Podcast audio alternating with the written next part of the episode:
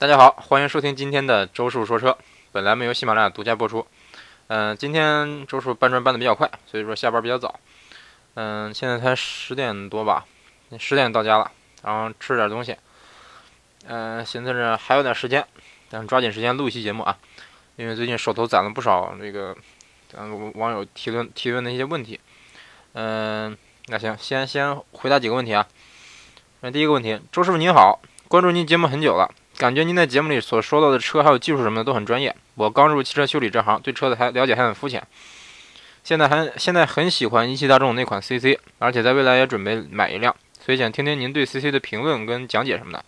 真心希望您能抽出点宝贵的时间聊聊这款车。嗯、首先谢谢您的关注啊，谢谢您的支持。呃，您您既然是这个以后要要做汽车修理行业，你肯定比我专业啊。这个周师傅其实是就是挺外行的啊。咱毕竟是最不专业的说车说车栏目，所以说，啊、你也别跟我谦虚，啊、那既然您这么问了，那我就给班门弄斧一下啊，稍微说一说 CC 这款车。其实我之前，嗯、特别喜欢 CC 的，就上一代，呃，就是大灯很像途观的那个 CC，就感觉，呃，就是第一次见的时候，反正就挺惊艳的。那个溜背造型，又是无框车门，就看着就像跑车似的，而且在那一代这个大众的车系里边。这个 CC 的造型算是比较，嗯、比较另类的，比较个性的，就是不像现在这个家族脸这么明显，嗯、所以当时对它印象特别好。然后这次改款以后，它的前脸变得也向大众的家族化设计去这个靠拢了，简单说就是也被套娃了，嗯、但是它的尾灯这个融入了这个 LED 元素，我感觉挺喜欢的，呃，所以我就总觉得说上一代的 CC 的前脸加上这新款的尾灯，那就完美了，反正啊，这这这我个人看法啊，嗯、总之对这个车我就感觉，它开出去的给人的给人的视觉效果是相当相当棒的，就是简单说逼格比较高，尤其是这个溜尾加上这个无框车门。记得上次去大众的时候，我跟我媳我跟我媳妇儿说，还说这个车，我说你看这个车，嗯、你看我把门打开，当时那个那个车好像没通电，然后玻璃不能动，那玻璃是摇摇摇下来的，我就打开车门说，你看，你看这车门跟一般的车门有什么区别？然后他说，哎，跟一般的车门不一样哈。我说哪儿不一样呢？嗯、他他也没，他也他他看了半天没想出来是哪儿不一样。我说你看这个车门没有边框，这个玻璃是是是那什么样的？如果说你关车门的时候，它会自动往下往下下降一下。他说哎还真是啊，真高级啊！我说跑车就是这样的。当然其实其实这个确实跑车基本上都是无框车门，但是。嗯、你要是有无框车门就一定是跑车吗？这个我是持一定的怀疑态度的。嗯、关键是对跑车这个定义，包括我个人也是比较纠结的。像我一一一一直不是太觉得，嗯，不大认为这 CC 是一款跑车，因为轿车平台前驱，怎么着怎么说都感觉不是太像跑车，而且，嗯，好吧，姑且算它是个跑车吧啊，它它它它定位应该是一个四门的轿跑，嗯，大概就是这样。啊，但是现在你像现在你再说轿跑，叫轿跑的名字太多了，是不是？你像，呃，快内轿跑。零度，那但是它没有无框车门啊，它就是外形稍微有点溜背，但是那就像跑车了嘛？那你说蓝鸟也溜背啊，君威也溜背啊，那不能都是跑车吧？所以包括现在这个新新这个威朗，别克威朗也叫跑车，它是两厢车呀。嗯，那不是轿跑，叫轿跑好像。你两厢车叫什么轿跑呀？你哎，好吧，总总之我无力吐槽，你现在这起名儿都起的啥名儿？好吧，给你们跪了。嗯，哎，话说回来啊，那接着说 CC 这款车，总之它它内饰看起来是跟不是看起来就跟这个迈腾一模一样，反正我是没感觉区没感觉区别来。我我特地两个车还来回跑了几趟对比呢，发现哎这没什么区别，看来看去都感觉一样。然后后排的空间肯定是不一样了，那 CC 那后排头部头部空间对我来说那就是我得我得歪着脑袋坐，嗯、后排比较顶头，那这是肯定的。这 CC 这后排那不顶头就不顶头就怪了，嗯、不过嗯、毕竟这个车定位嘛，主要是拿来开的，俩人开的话还是挺合适的。它后排的后排头部空间虽然小，但是，嗯、其实纵向空间挺大，腿部空间挺大的。你像我的话，我就躺我就躺着坐，我得出了出出溜到底下，呃，还是能还是能坐的。嗯、然后我我对它的感觉就是感觉它开起来跟 C 跟那个迈腾区别不大，呃，反正我感觉区别不区别不大啊。当然当然也没有说进行什么激烈驾驶，嗯、然后它这个动力总成，嗯、c c 比迈腾贵，因为它起步就是 1.8T 的。呃，那当然它比 1.8T 的迈腾也是要贵的，嗯、然后动力总成 1.8T 加 2.0T。呃，最最这个动力动力总成，我感觉说过挺多遍了啊。呃，我还是推荐那个 2.0T 的版本。就 1.8T 的，它的低扭应该是稍微差一点。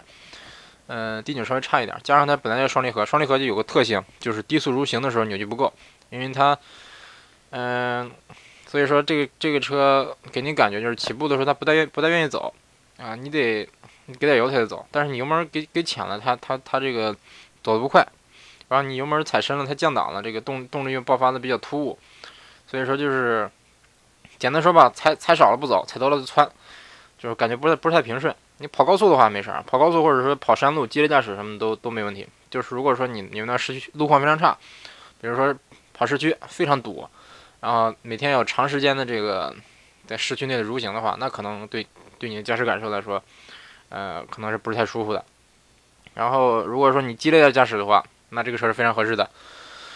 嗯，就是大众车都有个特点，它非常适合跑直线，跑直线加速，挠个零一啊，挠零四什么的，特别特别合适。我也不知道为什么，我发现很多德国车都特别特别擅长做这些直线测试，比如说布加迪，嗯，像 CC 也是，嗯，直线加速的话，嗯，都都都说双离合，就是双离合，很多人吐槽哈，吐槽这吐槽那，但是实际上有一点，他不得不承认，就是你你就是全力加速的话，双离合它的它的这个加速表现确实是不错的。你比如大众 DSG，它的就是降档呃升升档的速度非常快，然后非常干脆，就是。就是你就感觉像那种咣咣咣咣咣那种，就那种那种上档上升档的速度，那种升档的感觉就特别直接，动力来的比较猛，呃，对，然后动然后降档来说也还还还算比较快，嗯，如果是二零 T 的话，那那这个这个匹配是不错的，嗯，我我我我推荐你要是真的喜欢驾驶，然后对动力有要求的话，还是买二零 T 的，嗯，而且它这个二零 T 烧机油的几率也更小一点，嗯，当然说更小一点，呃，不一定就不烧。不过这个我感觉这个车挺适合你的，毕竟你学汽修的嘛。嗯，经我记得经常有人有人说说这么个，应该是个笑话吧？说这个大众养活了中国的修车行业。嗯，你说有没有道理？肯定有道理。当年中国那么多老捷达，那么多桑塔纳，是不是很多这些这个老的这个修车店呐，他们应该都是靠这个大众养养活起来的。包括，而且那个现在大众越来越不皮实了。嗯，反正我感觉，嗯，我感觉买 CC 比较比较适合你。然后看下一个问题啊，啊，不知道我回答的问题你满不满意啊？不满意的话，您可以再再接着私信我。嗯，下一个问题，嗯，周师傅以后，周师傅以后能不能做一期斯巴鲁 STI 和福克斯 2S 的节目？现在这两款车的新款售价比比较，嗯，售价比较接近。嗯，这两款车我感觉，你说说一整期节目，可能可能我感觉可能说不了那么长。简单说一下吧，我我我个人感觉这两款车我都没开过啊，都没开过，因为都没都没有试驾车。嗯，然后这个福克斯 RS 的话，我知道它有个问题就是扭矩转向，嗯，这个问题非常严重。什么叫扭矩转向呢？就是你比如说在一个平直的大马路上，然后方向盘摆正，然后全油门加速，这是你手如果离开方向盘的话啊，然后油门加速的话，方向盘会自己往右，自会自己往右转，就叫嗯，这个这个这个呃问题就叫扭矩转向。一般来说是发生在扭矩非常大的前驱车上，嗯，比较容易出现，啊，当然现在很多车很多车企它会想办法来避免这个问题，比如说它用这个，比如说前悬挂哪哪哪不对称的什么结构呀，总总之它用各种方法能解决到这个问题。但是福克斯福克斯的 ST，嗯，哎，他他写错了吧？他说的福克斯 RS 呀，福克斯 RS 在国内没卖吧？啊，我我说的是福克斯 ST 啊。嗯，反正这个在 ST 上，他们这个问题没有得到解决。呃，RS 的话，RS 跟跟 SDI 的话，嗯，SDI 我知道这个这个在在国内有销售啊 RS 有卖的吗？啊，我我是没见过啊，好像说说新款要上市。嗯，那 RS 的话我更没开过了呀，不过没开过，见都没见过。嗯，在日本有见过，虽然说日本的福克斯非常少，但是还真我还真见过一次。嗯，见过一次福克斯 2S。嗯，然后斯斯巴鲁 STI。你说的是什么 STI 是易豹 STI，易豹 STI 吗？这个 STI 就相当于大众 GTI 的这么这么个感觉，就是一个，呃，算是一个性能版的调教啊。因为可能可能大家熟悉斯巴鲁都知道，它它这个斯巴鲁在呃拉力赛方面做的非常不错啊。其实这个，嗯，包括福克斯 2S 也是啊。R S 代代表啥？R S 代表的是好像叫 Rally Sports，就是拉力赛。嗯，为什么说很多拉力赛车都是四驱呢？因为拉力赛的路况比较复杂，又是沙地啊、石头啊。好像没有石头，也反正沙地啊、泥地啊，反正就是就是类似越野那种路段。嗯，所以说，如果哪个车企它的它的四驱那个四驱性能比较强的话，那一般来说它的成绩会不错。你比如说奥迪，奥迪它就当当时在这个拉力赛上表现就比较出突出突出，它有一个 quattro 四驱四驱。但目前为止，公路四驱做的最好的两个品牌就是一个奥迪，一个就斯巴鲁。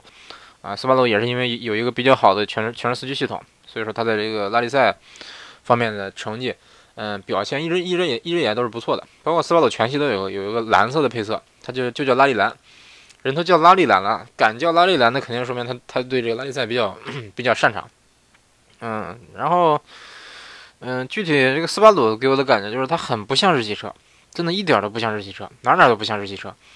嗯，你不比如说它的底盘的厚实感，包括它这个，就经常有人说日系车爱飘，但是斯巴鲁的车呢完全就不飘。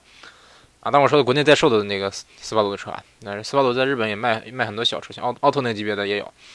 啊，不过它这么小的车，像 K Car 它也带四驱。嗯，我不知道是不是全系标标配四驱啊？我估计应该不是标配。但是，嗯，总之斯巴鲁在国在国内和国外的。品牌定位可能稍微有点区别，在国内，在咱国内，因为毕竟都是整车进口嘛，它价位比较高。很多人觉得说，我花二十多万买个森林人回去以后，发现，哎，这内饰怎么这么糙啊？二我二十多万，二三十万买个这个内饰，比还不如十万块钱的车呢，还不如我这五菱宏光呢。有人有有有人有这感觉啊？但我是觉得说，斯巴鲁斯巴鲁这个牌子是喜欢的人真喜欢，不喜欢的人怎么都不喜欢。不喜欢的人他看都懒得看一眼，他打死都都不会进这个斯斯巴鲁店店里去。你说试驾的看都不愿看。嗯，我我个人这么觉得啊，反正我个人对斯巴鲁是没有没有什么这个，算没有什么太深的感情。呃，但是我很多朋友，反正去试驾过斯巴鲁的，包括参加过试驾会的，都都给我给我反馈说，你去参加你去参加试驾会啊，吓吓哭你，说这个非常非常好，非常给非常给力，反正就是就说的非常那什么，说他说这个，你比如说这个森林人，嗯，对，说森林人开起来那感觉就就怎么怎么怎么着，怎么怎么着。啊，我我我也我也我也不形容了，反正我没开过，但是说我能想象到啊，毕竟这个人家有一套不错的全时四驱系统，对不对？那那肯定极限是很高的啊。他跟我说是一百二十迈能过弯，我估计，呃，对于一个 SUV 来说，你要是一百二十迈能过弯的话，哎，那那相当不容易了，有点想想都有点吓人呢。好吧，嗯，那这这个问题他说算说完了吧？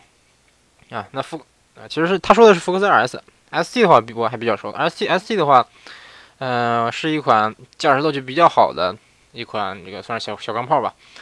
嗯，动力非常强，2.5T，它的动力包括操控什么的，其实是比如果它它是对标这高尔夫 GTI 的话，我感觉是比 GTI 强不少的。嗯，个人感觉，毕竟它在往上还有个 RS，然后高尔夫也也有高尔夫2。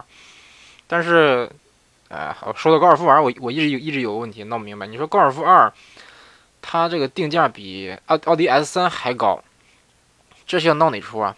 这个，而且二，而而而且这个奥迪 S 三加速比它还快，嗯，好吧，我我也不知道它怎么怎么定价了啊。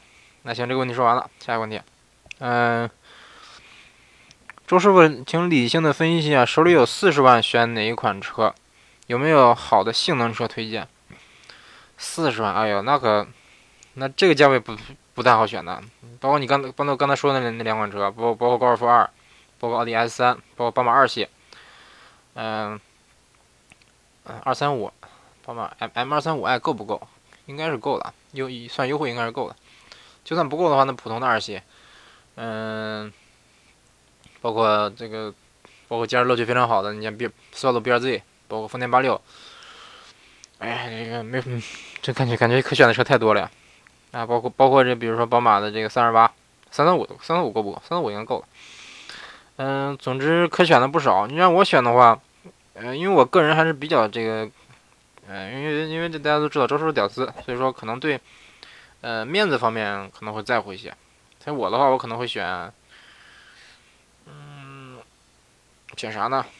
我可能会选宝宝马三系啊。虽然说我之一一直那个吐槽宝马，但是我有可能会会吐会选宝马三系，因为它看起来外形不算 low，嗯，内饰虽然虽然糙一点，但是也勉强说说得过去。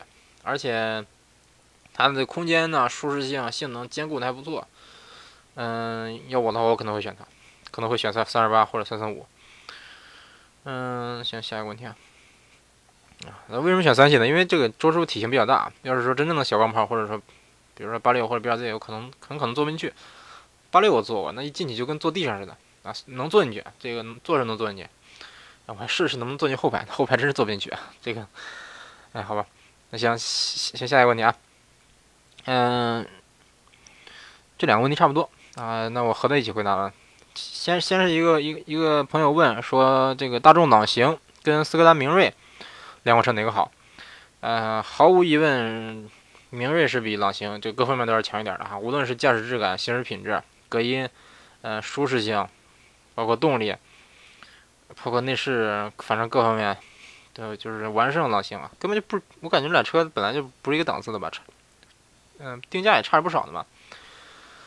嗯，我印象中朗行的定价应该是十万多点儿到十六万这样吧，然后明锐应该是十万，也是十万多点儿到，嗯，国产的是到十八万多，然后进口的到二十三万多。嗯，我印象中大概明锐是要比朗行贵个两万块钱。嗯，那包括平台也是，那个朗行、朗逸什么的都是，呃，都是九，呃，就是老捷达平台，PQ 二五平台，九几年就反正就是就是二就是九几年推出的一个老平台。嗯，现在这个这个虽然是这个虽然是新朗逸朗行，它换了那最新的那个家族外观啊，包括它的一些技术也是跟上大众最新的技术，但是毕竟平台比较老。但是明锐的话，它它甚至是比比这个速腾还要还要新一代的平台，等于说比这个朗逸朗行要要呃领先了两个时代的一个平台，就是现在的 MQB 平台。那肯定它平台方面是有一定的优势的。那有人说这你你让我开，那我我我开不出平台好坏。你整天说这平台还新，那有什么用啊？有什么意义啊？哎，确实这么说有道理啊，真的是有道理的。嗯，但是您您这么说呢，适用一些，比如有的车它平台老，但是开起来是不错。那那那确确实这样这样说适用，但是那明锐虽然说平台比这个朗行朗逸新，但是它开起来也比感觉要比朗朗逸朗行也要好，所以说这个咱抛开平台的问题不说，单就产品力来说，产品力来说，明锐肯定是完胜的，毕竟它也太贵嘛，它贵了不少呢，那肯定是是这是不是它毕竟一分钱一分一分货嘛，嗯，我感觉明锐应该拿来跟速腾比啊，就算跟速腾比，它也一点都不吃亏，真的一点都不吃亏，嗯。那行啊，这问题回答完了。下一个问题跟跟差不多，说，呃，周师傅，斯柯达明锐二八零 TSI，TSI DSG 前行版，大众速腾二三零 T TSI 手动舒适版，呃，观致三一点六 T 自动炫智版，预算落地十五万以内，怎么选？嗯，除了上面三款以外，马自达昂克赛拉一点五自动豪华怎么样？还有博瑞二点二点四自动豪华。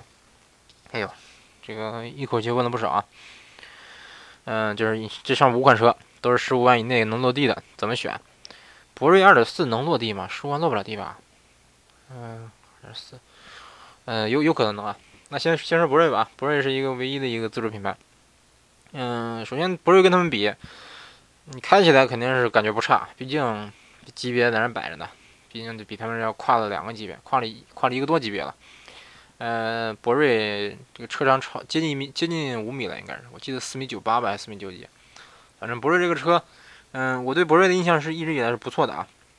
但并不是说它就，呃，就是因为这个车，所以导致导致啥？好像这个车可以说赶超合资合资品牌了。也其实我感觉也也也不能这么说，它确实在自主品牌里做的相算相当突出的，可以说跟一些合呃合资品牌，甚至可能超过了一些合资品牌，但是。啊，感觉你跟你拿它跟主流的一些这个车型比啊，比如说拿它跟君越比的话，那我感觉还是差还是差这一点儿。嗯，但是有人说那售价也差差不少呢。嗯，我是感觉我是感觉你要是预算十五万的话，呃，很很多人哈，嗯，就拿我来说吧，就拿我我我来说，比如说我我我预算十五万落地，我想买一个合资车的话，啊不是，我想买一个车的话，不一定买合资车。呃，我很可能是想买一个就是足够家用。而且是开出去比较得体，就是给能给我一点面子的这么车。如果如果是我的话，我可能是会这么觉得啊。那吉利，那像博瑞，它当然不能说没面子，那车车这么大也挺好看的，嗯，各方面各方面也都还不错。但是你像你像对我来说啊，我个人是我是虽然知道博瑞挺好，包括很多不光我，很多其他的这些，比如说媒体人，他也是表表示说博瑞这个车就是很好，一致的好评。但是你让我买，我不太敢买。嗯，包括这个观致。观致跟他拿拿拿在一起说吧，观致这车也是，它的产品力非常不错，产品力非常好，但是不敢买，我也是不敢买。像观致我也去看了，嗯，我就先我先坐后排，我一一坐进去后排，我就感觉这这扶手这不就是宝马吗？就太像了，感觉这这真的太像了。包括这个后排的那个后窗户那个有有有个小弧度，这就是宝马家族的招牌设计，叫一个霍氏夹角，霍什么什么什么夹角，哎我忘了，是一个霍什么什么的一个姓霍的一个设计师设计的。嗯，包括它的那个前排，包括这个挡把儿啊，嗯，方向盘各方面，就感觉完全就像个大众。就连那个大众，我经常吐槽大众那个座椅调节的那个调节方式，也跟也跟这个这个它一模一样。观致也把它照搬照搬过来了。啊，当然，他观致他早就说了，他们设计设计师团队团队里就有这个宝马、有大众的这些这些设计师，啊，可以理可以理解。但是观致这个车哈，它的各方面其实都都不差的，各方面都不错，产品力是非常强的，包括它这个它的这个驾驶质感呢，包括极限呢，各方面都非常不赖，包括它的做工用料，我可以毫不夸张的说啊，不不是已经不是说赶已经不是说赶上合资了啊，它的做工用料是要比合资要强不少的，是要强很多的。我记得当时有一个，有一个有一个问题叫呃，就不是当时有一个就叫什么什么砍车红工砍车，他推推推出了一个视频，就是踩车门，就是大众车我踩车门，这个这个踩完以后没事儿，说因为我们什么什么什么铰链三段式铰链，我们什么什么什么什么什么说了半天，就是好像说大众车其实多结实啊，其实后来证明这是就是个伪伪伪伪问题，因为他当时就是说了说我们的车门踩不断，他说其他的其他竞品车型，嗯没有用这个，他也没说这个其他竞品车车门怎么车型怎么样啊。就是那那他们他们没用这个没有你所谓的什么什么铰链，他们能能能踩坏吗？嗯，就就是很多人对对这报有质疑质疑啊。然后我记得是易车网吧，好像易车网他就做了一个，呃，就类似怎么说呢？类似打假的这么个视频，嗯，就是专门专门做了一期视频来，呃，推翻这个红红卡车的这个理论，就是意思是说你踩车门没有一点用，你踩车门，嗯，不说不光不光不光说这个侧面碰撞有有没有效果啊？就包括这个，单单对这个车门的这个铰链结构的强度，你都，呃，完全完全这个这个证明不了它它它的它的这个坚固程度，呃，因为一方面这个你踩上去以后悬挂会抵消掉一定的这个你的这个重量嘛，就像你车震的时候也是悬挂呜噜呜噜噜上下震。另外，就算你你踩车门以后把这个脚链踩弯了，那你回去的时候，它这个关关门的时候，它门锁呢有个限位器，还是没还是没上下是没有位移的。啊，于是于是乎这两个编辑很很聪明哈，他们就想了一个办法，说先把先用千斤顶把车顶起来，嗯，这样这个悬挂就不起作用了。然后把这个把那个车车门锁上的那个限位器卡扣拆掉，这样就算车门发生了位移，你在关上的时候，它也不会说因为限位器在那儿就就就完全看不出形变来。这样这样，嗯，你先这样把那个车门打开以后上去踩，踩完以后再关回去，你看它有它有没有有没有形变？结果他一共找了八辆车，其中六辆车。都发生了形变，就包括大众啊，还包括大众，包括奥迪，包括宝马，包括日系车，包括美系车，全部多多少少发生位移，发生了形变。但是这其中就有两款车一是是没有形变的，就是就是用这个红工砍车他们这一套坑人的理论，这套这个坑人的理论来评价的话，也是完全没有形变的两款车是哪两款呢？一款是长安 CS75 啊，但是它它是 SUV 啊，可能例外。另另一款就是这个观致观致三。所以说，可见它的这个做工用料是其实是不赖的啊。但是我不是说这个这个你因为因为这车门什么就能评价这个车用用料好坏，呃，是也也有一些跟观致在观致厂工作的或者跟跟跟跟跟观致在售后体系里边的一些这个朋友跟我说过，它的做工用料真的就相当不相当不错，就是就是比比一些合资品牌强不少。嗯，就这么直说吧，因为它本来就是针对针对速腾竞争这竞争的这么车型嘛，它比速腾强不少，比福克斯强不少。他们就这么就这么跟我说的啊！当然，我我感觉这个，呃，有有我我感觉，反正我是相信，我肯定是相信。嗯，但是这个还回到刚才的问题，博瑞跟观致，他面对同一个比较尴尬的问题，就是我们知道的好好不好？好，都知道这个车好，但是让我买嘛，不大敢买。你说我，就包括前段时间我们像我们家那儿，他观致三推出的一个什么活动呢？你买买买一台观致三，开两年，原价购回。就是就是，他就怕你觉得不保值嘛，就是意思是你开开两年，购置税呢你得交啊，但是说等于白免费让你开两年，那购置税就不算了，购置税你肯定得交要交的。那嗯，当时我当时我爸我妈我还爸我妈还问我呢，说那能不能买？我就寻思是，我当时觉得哈，我当时是是怎么想的？嗯，我不是说怕他不不履行这个承诺，我是怕观致店倒闭。对我当时就觉得说观致这个这个牌子，我我我那这么说不不大好意思啊。如果说这个观致的高层听见了，别打我啊。我就觉得这观致这个牌子，虽然我也知道这个车不错，我我也进去进去坐坐过，但是那时候还没还没有试驾。但是我就觉得说这个牌子做不起来吧，肯定要倒闭，马上就要倒闭。对我当时就这么觉得，所以说寻思算了吧，咱买了以后它倒闭了怎么办？是不是？你别说，别说原件购回，保养可能都都都成问题。虽说它是奇瑞体系里边的，但是它那个厂商，它的那个 4S 店好像跟奇瑞关系不大，啊，好像是这样的。总之，嗯，当然博瑞肯肯定不存在这个问题了，博瑞卖的还不错，月销量四五千的好像，对对对，这个级别的车来说算不错了。呃，总之这两款车在我看来车不错，车非常不错，我敢买。如果说你呢，你愿意支支持国支持国产的话啊，呃，你可以可可以考虑啊，但是我是不大敢买。嗯，然后现然后这个还有马自达三昂克赛拉一点五自动豪华。嗯，我是觉得哈，我是觉得你这个马自达1.5自动豪华的这个价格，你不如上2.0了，不如买2.0了，这已经接近十五万了吧？你加一点能够买2.0这个运动了。它有了更大的轮毂，这个二零的动力也更强。一点五感觉马自达这么这么这个昂克昂克赛拉这么运动一款小车，它这个一点五的发动机动力稍微弱一点。如果说你平常就代步用的话，那完完全够用，那肯定也是够用。嗯，但是这个朋这个朋友我我也知道，他对驾驶有点有点要求，是比比较喜欢开车的一个一个朋友，所以说我建议，嗯，十五万以内落地，嗯，一二零的话应该是落不了地。嗯，那行，现那还有三款是，还有两款是速腾和、明锐。哎，就刚才说的两款车。呃，刚才我我也说了，明锐就该跟速腾对比，应该，呃，应该因为那个像老速腾、老明锐就是一个平台的。嗯，包括你比如说就是最早那一代，哎，应该不是最早那代吧？可能就是就是反正就是那上上一代吧，就是加价卖那款速那一代速腾。嗯，就用料非常厚道，卖到十八九万的那那一代速腾。嗯，它它这它就跟同年的那那个明锐算是同平台，对，完全同平台。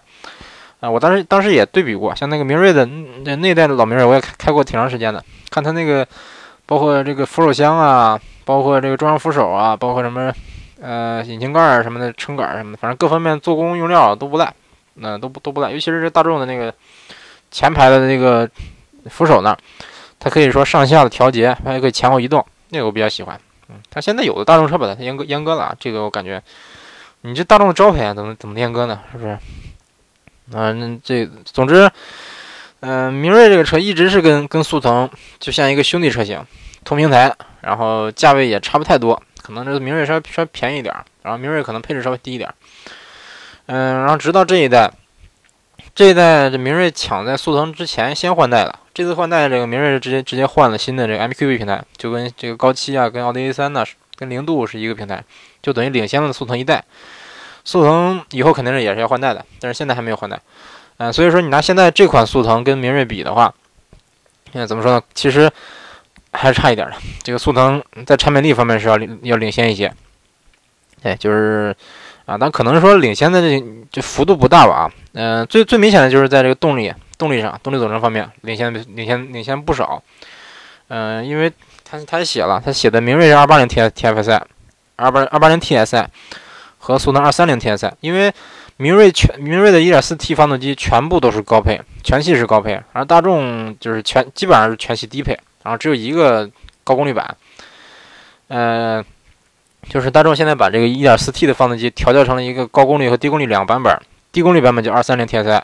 高功率版叫二八零 T T S I，然后在大众的车型里，基本上是主要搭载的都是这个低功率的版本，就是二三零 T S I。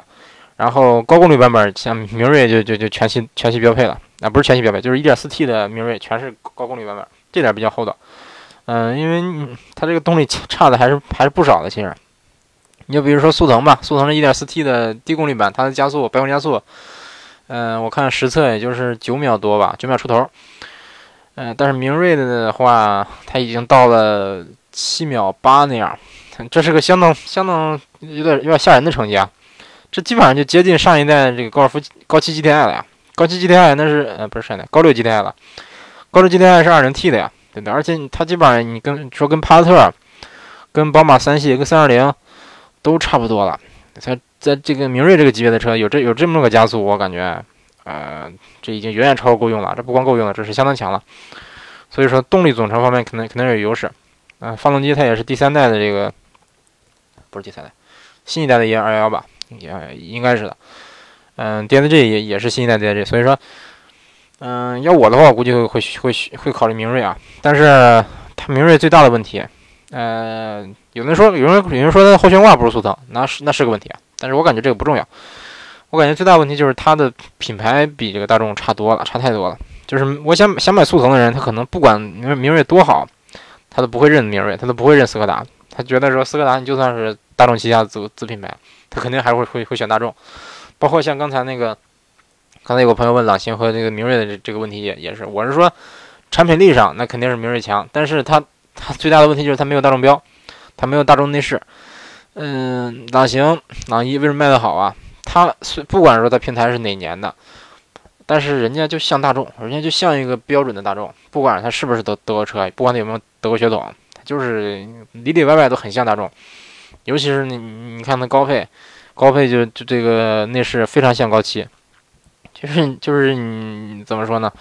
咱不得不说，大众在国人的心目里还是有一定的这个影响力的。虽然我个人对对这个大众不是很感冒，嗯，但是不得不承认，这个大众和速腾比的话，速腾在产品力方面，嗯，各方面都没有没有什么优势，除了后悬挂，但是赢在了品牌，嗯，所以说。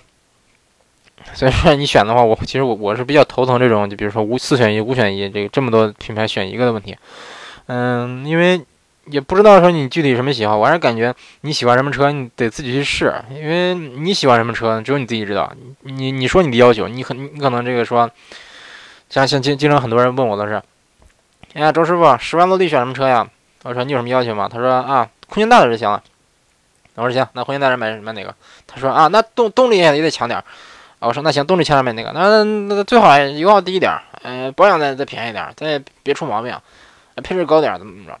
这这个这些问题，嗯，一般来说，我我要说你，我直接说你有什么要求，你你总不可能说别别别别别打出一百个字来吧，对不对？而且而且很多人，嗯，你突然间问你，你可能不知道你自己需要什么样的车，所以我还是觉得说最好去店里试试。包括很多很多朋友问我说，你这个周师傅买哪个配置合适？你去店里问一下，这个哪个配置，哪个哪个配置卖的最好？一般来说，这个配置就是性价比最高的。嗯，当然这不是因为这个消费者都都都都都这个比较精明啊，因为厂家他自己清楚啊，他自己知道，知道哪个配置最最好卖。所以说，所以说去店里去去店里问一问，顺便试个试驾一下，是不是？你像像像这种，你一下发了五个车，你就在你们城市的附近的这个四 S 店都转一圈呗，是不是？进去坐坐看看，有的车你进去一坐就能排除。啊，真的啊，这我我也不说什么车了，真的有的车你进去一坐你就立马排除了，真的。有的车是你试驾以后立马就排除了。嗯，那有那有有的人说，可能说他对有关于试驾感受这方面，他问我以后对我的一些观点，他不能他可能不大相信。那你不信可以，不信很这个就挺好的，你可以去试驾试驾嘛，是不是？你试驾就就知道就知道我为什么这么说了。嗯，而且这个我像之前我印象特别深的一个朋友，就是说了很多跟就跟他说了很多遍，他经常就经常问我说，哎呀，大众一点六肉不肉啊？这个高尔夫高高尔夫七的这一点六的自自动版，说这个肉不肉啊？动力够不够用啊？我说你自己试驾试驾不完了吗？他说：哎，我怕这个，我怕去了不敢不给试驾。那个你说我我要不我要不买的话，试驾完又不买，是不是不好啊？就我总感觉挺愧疚的，对不住销售啊。哎呦，我说大哥，您您是消费者，您是上帝，您是爷呀！您去了以后，这个理论上销售应该把您跟爷爷一样供着才对啊，对不对？应该说，哎呀。来了，呃，喝来来来，坐坐，喝杯饮料啊，啊，喝杯饮料，我给你讲讲怎么着？你说试驾试驾吧，哎，试驾试个驾吧，应该这样啊，是不是？应该是销售求着你试驾才对啊，这这你可倒好，你你就是就是就跟得了这个试驾恐惧症一样，嗯，我我我发现很多来跟我咨询的这个朋友都是，就像好像很怕试驾一样，就不想试驾。你要说你销你这驾驾驾照就驾龄不够，不够一年不让试驾，那没办法。你要说能试驾，你就不想试驾或者不敢试驾。那我实在想不通为啥，虽然我想不通，但是你像我爸，我家买前辆车，买第一辆车、第二辆车的时候都没试驾，是不是？第一第一辆车买买了个夏利，当时啊，当时那那也没条件试驾，那时候我们那儿连九几年，那那连连四 S 店都没有，都是到省会去，省会才有四 S 有夏利的四 S 店。那时候我爸没驾照，去省会提提了辆车以后就就没驾照，就直接开回来了。嗯，用他的话说，他之前开过拖拉机，所以说车也没学过，就就这么直接开回来了。那是他第一次摸车，哎呀。啊，当然不推荐不推荐大家学向他向东学习啊。但是如果如果说如果这个听听友里边有有交警叔叔，你也别来找我啊，别来找我啊，不是别来找我爸。呃呃，这个像像我爸他也是特别特别反对试驾，包括上次订那个是那个上次订那个什么车来着？嗯，上次订某车的时候他也是也是没试驾，当时因为试驾车没到，我说你等着。当时在过一星期试驾车就到了，我说等试驾车到了以后你去试驾，试完驾以后再订。他说哎：“不了不了不了，我等不及，我等不及，我现在就要定，现在就交定你，就就然后就定了。哎呀，然后这个后来我我一直说你这个你你去试驾试驾试驾，有时候有空就试驾吧，他就就不试驾。然后到上到到到这个上个月，我说哎，到后来就就是商量商量把那车退了，退了以后我说退车的时候你顺便试驾一下吧。啊，他说好吧，反正他都都都都反正也得去试驾试驾吧，然后就试驾了一下，然后跟我说对这对这个车的感觉感受跟他想象中的完全不一样啊。啊，就总总总之总之这个很多东西，这个很多很多东西，包括驾驶感受啊，包括一些方面，不是说你字面上能形容的，也不是说我我就跟跟你讲讲你能理解的。嗯，我的表表述跟跟事实可能有一定的差距，有一定的出入。你的理解跟我的表述也也可能有一定的出入。你就包括比如说一点六动力强不强？我觉得强，那您您觉得强吗？对不对？有的人嗯，有的人他平常可能是开法拉利出身的，你让你让他开点六，他肯定觉得哎呀肉死了。